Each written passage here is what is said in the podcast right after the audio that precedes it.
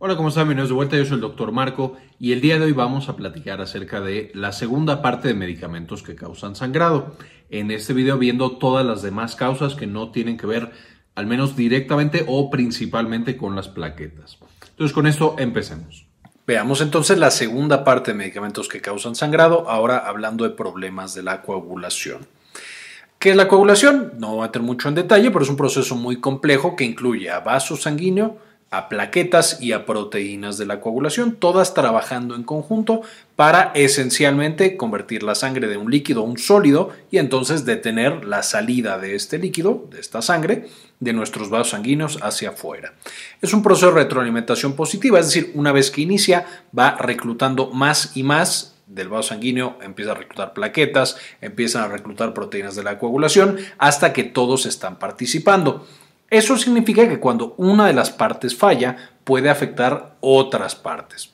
No me voy a enfocar mucho en plaquetas porque, de nuevo, esta es la segunda parte. En la primera parte ya vimos justamente a los medicamentos que causan sangrado por la disfunción de las plaquetas. Ya les dejé el enlace en la parte de arriba, pero se los vuelvo a dejar para que puedan consultar ese video.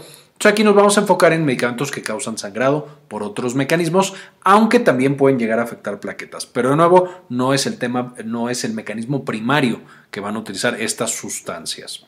Y para entender un poquito más, les dejo también el video de proteínas de la coagulación, por supuesto para que entiendan con mucho más detalle cómo interaccionan todas estas proteínas y elementos. Les dejo aquí en la parte de arriba este otro video para que lo puedan consultar. Bastante viejito, pero creo que bastante bueno. En él vimos que estos son los factores de la coagulación. No me voy a meter mucho en detalle para todos estos elementos. Quiero solamente mostrarles, acá tenemos algo que es K. Esto se ve que el factor depende de la presencia y la actividad, la actividad de la vitamina K. Entonces ya de aquí podemos intuir que la vitamina K va a ser esencial en la activación de muchos de estos y si la vitamina K no está funcionando, va a ser uno de los principales mecanismos por los cuales estos medicamentos o sustancias van a interferir con la coagulación. También vamos a tener otros elementos en los cuales directamente la sustancia va a inhibir tanto la concentración o la actividad, por ejemplo, de fibrinógeno, de protrombina o de alguna otra cosa que tengamos en la sangre indispensable para la coagulación.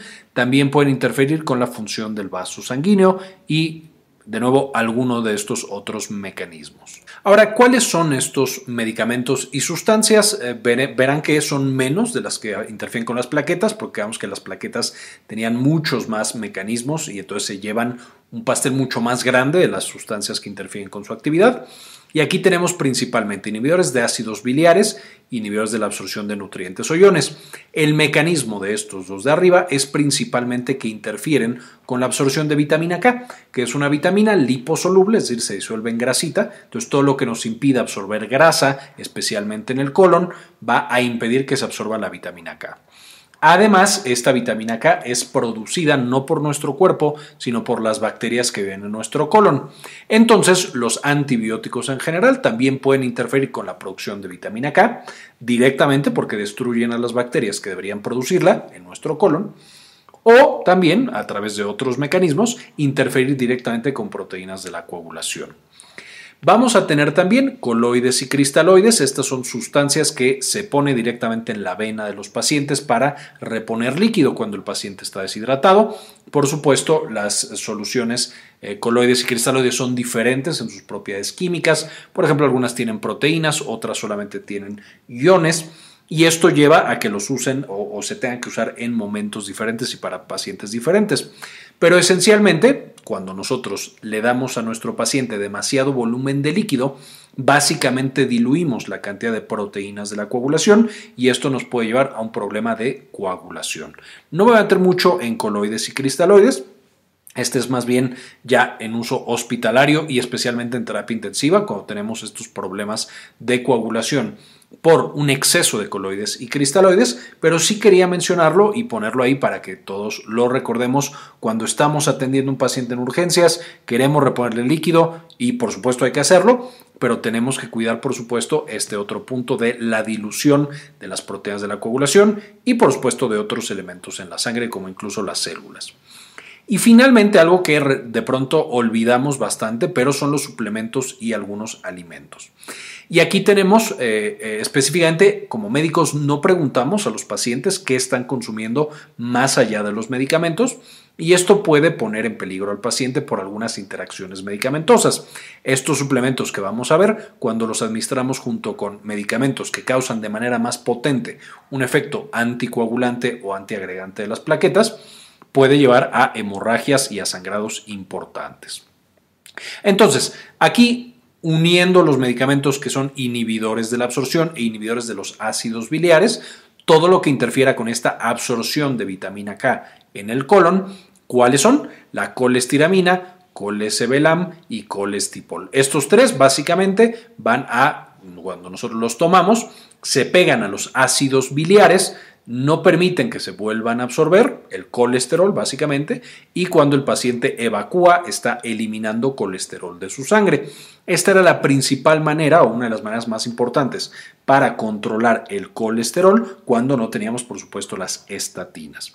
Y puede llevar a la deficiencia de todas las proteínas liposolubles, es decir, vitamina A, D, E, pero también por supuesto la vitamina K, que es por supuesto en la que nos estamos enfocando el día de hoy implicada en la coagulación. El Orlistat, eh, eh, utilizado también para el, tratamiento de la obesidad, es otro medicamento que tomamos que impide que se absorba la grasa, se elimina a través de, de la evacuación y esto de nuevo nos lleva a una deficiencia de vitaminas liposolubles. Todo lo que interfiera con la absorción de grasas en el colon nos va a llevar, por supuesto, entonces a este efecto de eliminación o baja de vitamina K y, por lo tanto, a riesgos con un problema de coagulación. Vamos a tener también el cebelamero, que el cebelamero es completamente diferente. Este lo que hace es atrapar el fósforo, específicamente en el tracto gastrointestinal, y permitir que se elimine en la evacuación. Este es muy importante para pacientes con insuficiencia renal que empiezan a tener niveles elevados de fósforo y esto los lleva más adelante a calcificaciones metastásicas y a otros problemas cardiovasculares. Entonces, este nivel de fósforo lo tenemos que controlar porque el, riñón no está eliminando el fósforo del cuerpo y lo controlamos evitando que el fósforo entre en el cuerpo a través del tracto gastrointestinal. El problema es que el cebelamero no tan importante como los de acá arriba, pero sí puede llevar en algunos pacientes, especialmente en dosis altas, cosa de manera prolongada, a que se impida esta absorción de vitamina K. Evidentemente es muy importante el cebelamero, está protegiendo al paciente de tener una hiperfosfatemia severa y complicaciones muy muy importantes. Solamente sí tener en mente que yo podría estar teniendo niveles alterados de esta vitamina por el uso de cebelamero. De nuevo, especialmente pacientes con insuficiencia renal. Luego nos vamos a los antibióticos que de nuevo tienen por mecanismo tanto destruir toda la microbiota intestinal y entonces no producimos vitamina K o la absorbemos de la que producen las bacterias o también directamente impedir la función de ciertas proteínas de la coagulación como la trombina. Y aquí encontramos algunas frecuentes como las sulfas, eh, en donde tenemos el trimetoprim sulfametoxazol, las quinolonas, que pueden, eh, como ejemplos, eh, contamos la ciprofloxacina y la levofloxacino, los macrólidos como la citromicina y la claritromicina, el metronidazol y por supuesto el antifúngico fluconazol. Todos estos van a interferir, especialmente cuando se dan junto con anticoagulantes, específicamente anticoagulantes que interfieren con vitamina K. Entonces ahí tenemos que los pacientes que están tomando ya, por ejemplo, warfarina, están en un riesgo mucho más alto. Otros que no estoy mencionando aquí porque no es tan frecuente, pero que tienen un efecto más potente en la inhibición de la trombina, es por ejemplo la piperacilina tazobactam, que es por supuesto un tipo de penicilina y de nuevo tenemos que tenerla en mente básicamente los antibióticos y su interacción con diferentes anticoagulantes. Finalmente, en el área de suplementos y de alimentos tenemos varios que tienen un efecto moderado o leve anticoagulante. Entonces, un paciente a lo mejor que no está tomando nada, que no tiene factores de riesgo, no va a tener ninguna desventaja o ningún evento. Sin embargo, en pacientes que están tomando otros anticoagulantes, otros antiagregantes o por ejemplo que van a tener un proceso en el que van a sangrar, como una cirugía, podrían tener un riesgo más alto. Y aquí encontramos de nuevo muchos suplementos como la coenzima Q10, la vitamina E, el ginseng, el ajo, tanto comido como en suplemento, porque también se da en suplemento, el té verde, la hierba de San Juan y la valeriana, Todos tienen propiedades anticoagulantes, de nuevo, no muy fuertes, no tan importantes, pero que puede llevar al paciente a sangrado si se consume en dosis altas o, por supuesto, si se consume con otras cosas que faciliten este proceso de sangrado y de hemorragias. Con esto, ¿qué es lo que tenemos que hacer? Básicamente, cuidado de combinar anticoagulantes y antiagregantes con este tipo de fármacos o este tipo de suplementos, eh, siempre buscando que no se combinen, idealmente si se puede evitar. Si no se puede evitar, tener mucho cuidado y mucha educación para que el paciente sepa que tiene ese riesgo de sangrado, que a lo mejor no va a ser severo, pero que tiene que estar muy pendiente y buscar la atención médica necesaria si es que fuera necesario. Ahora, considerar si se deben suspender o ajustar antes de una cirugía. Ya platicábamos en el video de inhibición plaquetaria no siempre vamos a inhibir o a suspender estos medicamentos. Se tendrá que decir dependiendo de la cirugía que sea, dependiendo los riesgos del paciente y dependiendo las dosis que se estén dando de todas estas sustancias. Y el equipo quirúrgico, por supuesto, es el que eh, eh, va a tomar esa decisión en ese paciente específico. Finalmente, recordar siempre preguntarle a nuestros pacientes por la toma de estos remedios, específicamente hablando de los suplementos y de los complementos alimenticios, porque los pacientes de pronto piensan que son completamente seguros, que tomar una hierba no, no interfiere o no puede tener ninguna consecuencia sobre su tratamiento médico y nos podemos llevar muy muy feas sorpresas al descubrir que estaba tomando también este tipo de cosas. Y muchas veces no es que el paciente lo oculte, es que simplemente en su cabeza de veras es algo completamente seguro. Entonces simplemente él en la consulta preguntar, oiga, ¿está tomando alguna de estas cosas, alguna hierba, algún suplemento, alguna vitamina? Y podemos descubrir que sí y entonces ajustar nuestro tratamiento para hacerlo mucho más seguro.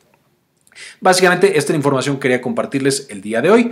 Eh, quiero dedicar este video a las personas que han decidido apoyar a este canal con una donación mensual de uno o de dos dólares al mes para permitirnos hacer este tipo de investigaciones y compartirlas de manera gratuita con el resto de las personas.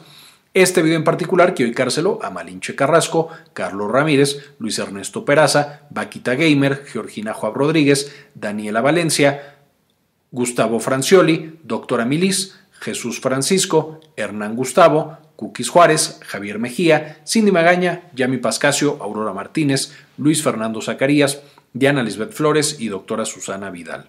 Muchísimas gracias por todo el apoyo que nos proporcionan. Finalmente les dejo por supuesto las referencias para que puedan leer más acerca de estas sustancias y de cómo interfieren con el proceso de coagulación, cuándo sí suspender, cuándo no suspender, etcétera, etcétera. Quería comentarles también que ya tenemos activada nuestra clínica en línea, Clínica Cares. Eh, nos pueden encontrar en clinicacares.com.mx para agendar alguna consulta. Principalmente atendemos los temas de salud de la mujer y también, por supuesto, consulta general. Si tienen alguna duda, alguna consulta, aquí en clinicacares.com.mx nos pueden encontrar. Muy bien, esto fue todo por el video, espero les gustara, lo entendieran y ahora sepamos más cómo manejar este tipo de medicamentos y este tipo de interacciones adversas del tipo de sangrado. Muchas gracias por ver hasta este punto del video y como siempre, ayúdenos a cambiar el mundo, compartan la información.